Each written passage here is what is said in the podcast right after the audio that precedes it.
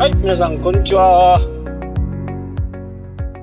はい、今日はですね、まあ世の中、いろんなね、便利なものがいっぱいありますよね。時間をやっぱり短縮してくれる、やっていることのね、時間の短縮っていうのは、まあ非常にこう、次のね、ことをできたり、5分でも10分でもね、次の作業休めたりとね、していきます。ということは、えー、新しいもの、自分にフィットするかどうかっていうのをね、分かるまではちょっとやっぱり新しいものは使ってみないと分からないところが多いんですね。で、私も好きなものとかね、あの、まあ写真とか釣りとかね、そういったものに関しては今ね情報源はやっぱり YouTube になっていますね。トッププログラファーとか、えー、トップの YouTuber とかトップのアングラーとかそういった人たちの、えー、インプレッションを見たりしてね、自分にそれがフィットするかどうかっていうところを確かめるためにサイトを見たりね、YouTube を見たり、で、総合的な判断を下すと。あとは、自分で困っていること。昨日もお話ししたと思うんですけど、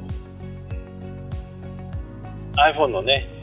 で撮った動画のデータを、いち早く編集のところに持っていくためのね、ライトニングケーブル式の USB みたいな感じですかね。でライトニングでつなげて、えー、それをデータをコピーして、そのコピーを編集するみたいな感じで、えー、やっぱり iPhone は基本的には動画に最適化されたものではないので、やっぱり長い尺のね、5分、10分っていう動画を撮ろうとすると、データは重くなりますし、そのデータを圧縮した形でもらうとね、編集をするのにはちょっと大変なんですよね。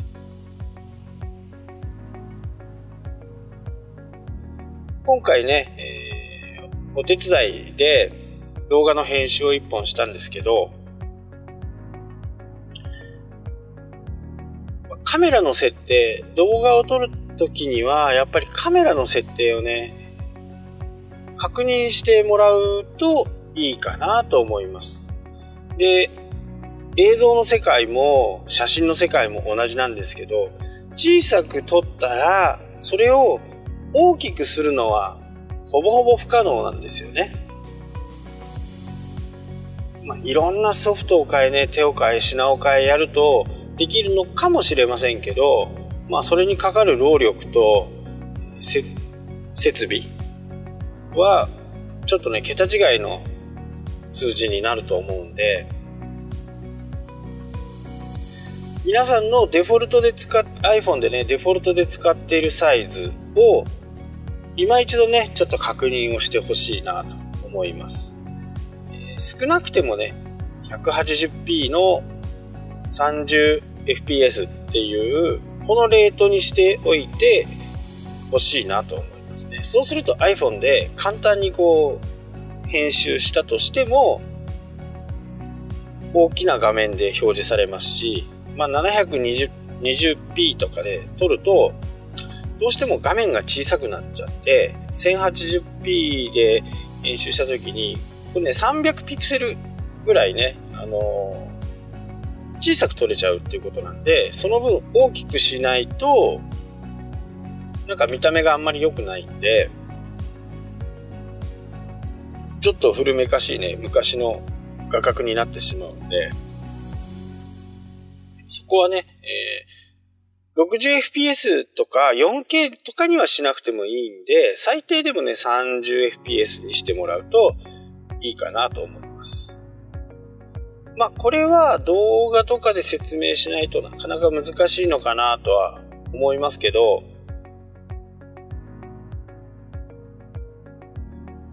そこさえね、守ってもらって、いればね、あの、取り直ししてもらうっていう作業がなくなるんで、カメラの設定からね、iPhone だったら歯車設定に行って、そこからカメラ、ちょっと下の方になると思うんですけど、カメラに行って、カメラの設定から 180p の 30fps っていうところをタップしてもらうと、もうそれで、えー、設定は完了です。最新機種になるとね、400p とか、240fps とか、スローモーションとかね、あると思うんですけど、そこまでは必要はないとは思うんですよね。4K にするとか。そういったところまでは必要ないんですけど、ただね、あのー、やっぱり、こう、せっかく動画を撮るんだから、見てもらう人にも、いい画質で見てもらいたいじゃないですか。そうなるとね、やっぱりこう、こちらの方としても、いい画質で編集したいと。まあ、編集するからにはいいものを作りたいなっていうのがあるんですけど、そもそもの画像がちょっとこう荒かったりすると、やっぱりね、気持ちもちょっとな、ないるんですよね。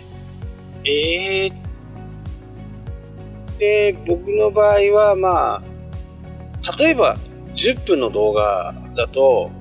最低でもね、3回ぐらい見ちゃう、見ないと、なんかわかんないんですよね。全体の流れ。その場にいればね、あ、ここが、あのー、ポイントだなとかっていうのがわかるんですけど、ふっとこう、動画のデータを渡されて、編集しようと思うと、なかなかこう、ポイントがつかめないし、一番の言いたいことがなかなか伝わらないような動画編集になってしまうんですよね。それと、素材が、もしね、その場にいて、これをちょっと宣伝したいとなれば、そこのスチール、写真をね、撮って、そこだけこう大きくするとか、えー、下の方にね、案内を出しておくとかっていうことができるんですけど、やっぱり動画で伝える部分と、そういったものとか、紙でもいいですよ。PDF でもね、何でもいいんで、そういったものと合わせてやるっていう時にはね、やっぱり別撮りして、それを一つね、あの、かぶせておいたりとかすることがね、やっぱりこう、見る側にとって、見る側もね、それがもし、詳しく見たいなと思ったら、画面を大きくしたり、いろんなこう、ことをしないとダメなんですけど、まあ、じゃあそこまでしてみたいかっていう風な形ですよね。そこまでしても見たいコンテンツなり、そこまで見たい、えー、サービス、案内であれば、やっぱりそれはもう少し大きめにね、アピールしていかなきゃならないなと。そのためにはね、あの、やっぱり段取りをある程度組んで、そこからどういう写真を入れて、どんな風な形になるのかっていうのをね、考えるわけですよね、編集する方としては。で、そこで切って、ここで切って、これをつなげて、で、エンディングはこうしようという風な形ですかね。で、えー、ブログとかもそうなんですけど、まあ最初と何を伝えたいのかと最後をどういう風に仕上げるのかっていうことこのまあ3つぐらいをね中心に考えて、えー、中を埋めていく感じになると思います。なんで、あのー、突発的にね、さあ動画撮ろうって言って、うまくいく動画って、まあ、プロだとね、あるんでしょうけど、なかなかね、難しい。視聴回数も伸びない動画になってしまうっていうことは、どちらにしてもね、あの、労力だけが無駄になってしまうような形になるんで、まず YouTube をね、これから始めたいという人は、とにかく他の人の YouTube の番組をまず見ることです。見て、自分がどれ、どれが自分に合うのかな、自分がどれをやりたいのかなっていうのが、やっぱりわからないとなかなか難しいですよね。パソコンを買おうと思って店員さんにパソコン欲しいんですけどって言ったら多分何をするんですか？っていうのを聞かれると思い釣り具屋さんに行って釣り竿欲しいんですけど何を釣るんですか？っていう風なこの問いかけが必ずね、えー、あると思うんですよね。じゃあそこに対して、えー、明確なこと、これを使ってこれを使ってこうしてこうしてこうしたいっていうんじゃなくって、いや、私は YouTube を撮りたいんです。自分で YouTube を撮りたいんです。そのための編集するときにいいパソコンはどれですか？っ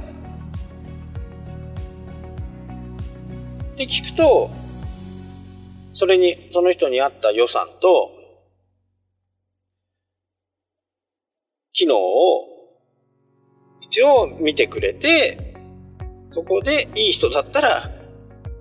安いものも提案してくれるとは思います。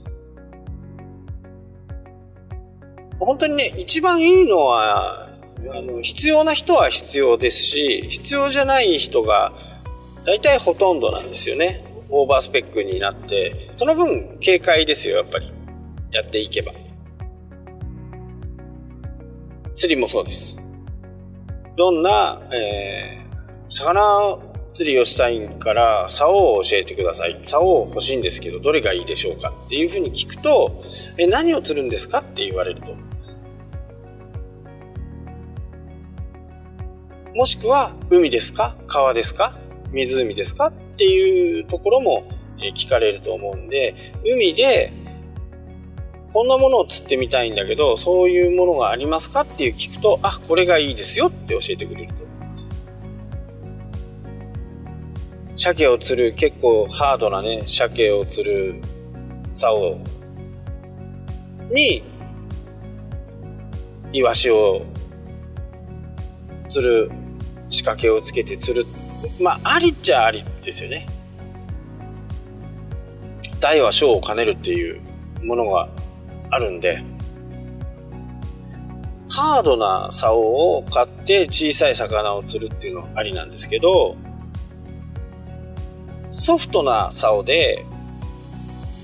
鮭を釣ろうと思うと、やっぱり折れたりとかするんで、そ、そこの辺はね、うん店員さんも勧めないと思う。ただ、イワシを釣るとか、小さい魚で、まあ、5匹とかついたりしますけど、5匹とかね、あの釣れることがありますけど、それにしてもね、片や6キロ、7キロの、結構、こう暴れるんですよね、鮭もね。そうすると、それに耐えられるぐらいの竿とか、リールとか、糸とか、そういったものを、やっぱり考えなきゃならない。上級者になっていけばなるほど、なるべく軽くて、なるべく、えー、細い糸。魚にバレないように。そういったものを選ぶ傾向はありますけど、それはプロになってから。プロっていうか、まあ本当に好きになって、どんどんいろんな魚種を釣れるようになってから選んでもね、決して遅くない。まあ、動画とかも同じです。まずはいろんなところで、まあ、正直失敗すると思います。一日の作業が無駄になる日もあるでしょう。でも、その失敗がないと次に行けないですね。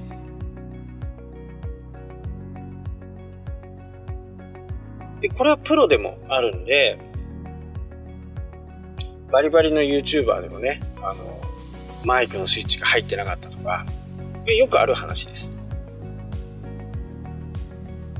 で、カメラが全然違う方向いて、向いちゃったとか、そういうのがあるんで、こう、バリアングルって言って自分の方にね、画面を向けた、そういうね、カメラを選ぶのが YouTuber の方が多いですよね。まあ、それもね、あのー、機種によっては自分のスマホで見たり、Apple Watch で見たりっていうことが iPhone の場合だとね、あのー、背面カメラとフロントカメラっていうのは、バックカメラとフロントカメラっていうのは、バックカメラの方が画質がいいんですよね。なので、なるべくバックカメラで撮るっていうのが、え基本なんですけど、そうなると画角がわからないんですよね。どこを映ってるのかわからない。そういう時に Apple Watch を持っていたりすると、こう見れるわけですよ。今、どの辺映ってるのかなとか、ちょっと顔切れてるなとか、そういったことがね、わかるんですよね。その時その時のシチュエーションによって、いろいろ変えていかなきゃならないっていう技術も覚えていかなきゃならないんですけど、まずはね、えー、極端な話を言うと、いっぱい失敗してみるってことです。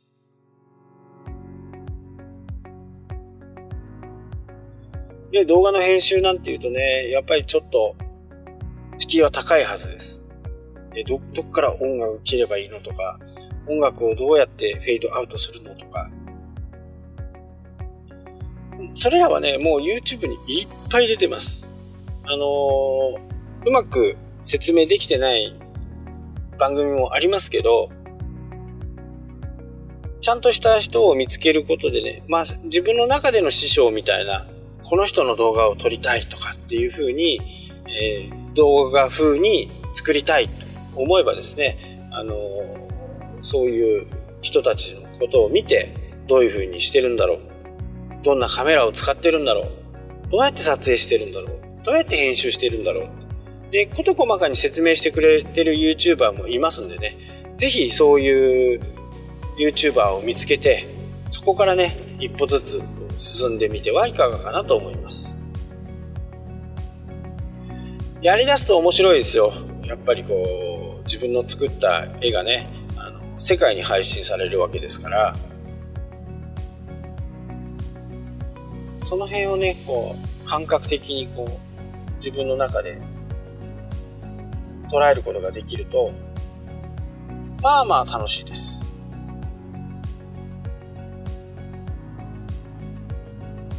ぜひね、ほんと今 YouTuber、YouTuber じゃなくて、そういう YouTube、ビジネス YouTuber ですかね。ビジネス YouTuber に、なってね、見て、あのー、皆さんのね、情報、お店の情報とかそういったものをね、どんどん発信していくと、やっぱり見てもらえる確率も増えます。嫌われる確率も増えるんですけど、まあ、これはしょうがない。これをみんなにいい、みんなにとって素晴らしい商品だと自分では思ってるかもしれないですけど、人によってはね、その商品はいらないっていう人もいますんで、まずはね、いろんな情報を発信してみるということが大切だと思います。はい、今日はここまでになります。明日もよろしくお願いいたします。